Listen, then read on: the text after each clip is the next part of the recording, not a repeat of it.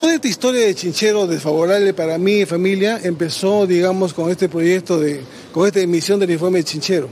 Y antes de la emisión del informe de la adenda, yo recibí al correo de Contraloría Institucional una amenaza que me decía, Chinchero tiene que ir con palabras oeces, conozco a tu familia, conozco qué haces, y si es que Chinchero no va, te voy a dar donde más te duele. Y al final, ustedes saben que salió el informe como tenía que salir, como dicen los auditores, ¿y qué me ha pasado a mí? 12 procesos en la fiscalía, me dijeron que compraba carros, que tenía departamentos, que se metieron en mi vida familiar. Al final me sacaron de la Contraloría.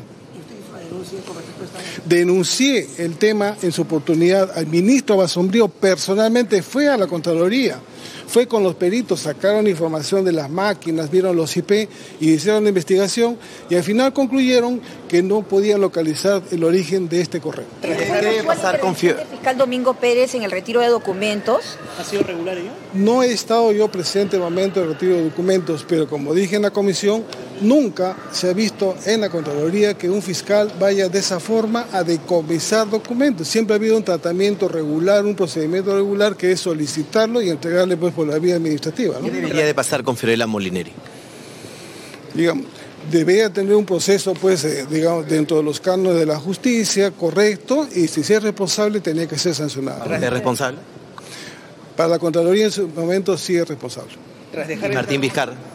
También es responsable porque él sabía de la firma de la, de la y, las consecuencias porque se estaba cambiando las condiciones y los riesgos que tenía este Pero ¿no le sorprendió que luego se, imputara solo eh, elementos administrativos o sanciones administrativas a varios de los que ustedes incluso podrían haber eh, achacado responsabilidades penales? Le cambiamos, recordemos que en la Contraloría se cambia la gestión, ingresa, estuvo temporalmente Osvaldo Yupanqui y pues ingresa Nelson Chac Nelson Chaus hizo muchos cambios en la Contraloría que ha afectado al personal de carrera de la Contraloría y dentro de ellos también al personal que evaluaba la parte de la sanción administrativa. Y tal como lo dije en la comisión, me llama muchísimo la atención que la primera, digamos, eh, investigación o procedimiento administrativo sancionador fue el caso Chinchero, donde se le exime como conclusión a Federica Molinelli de responsabilidad administrativa. Entonces siempre hay la hipótesis, ¿no? Entonces para los jueces o fiscales de repente ellos dicen, como no hay responsabilidad administrativa, tampoco por ende no puede haber penal, ¿no? Entonces eso, me parece que hay algo que me llama muchísimo la Entonces, colega le preguntó sobre una entrega de dinero. ¿En qué contexto se dio y de, qué se trata para, para entender? Esa pregunta voy a, discúlpeme, no la voy a responder. No la voy a responder. ¿La preguntaron en la comisión? ¿Por qué? ¿Por qué? Hubo demasiada presión, preocupación, eh, digamos, eh, siempre ha habido ese, tema de por qué.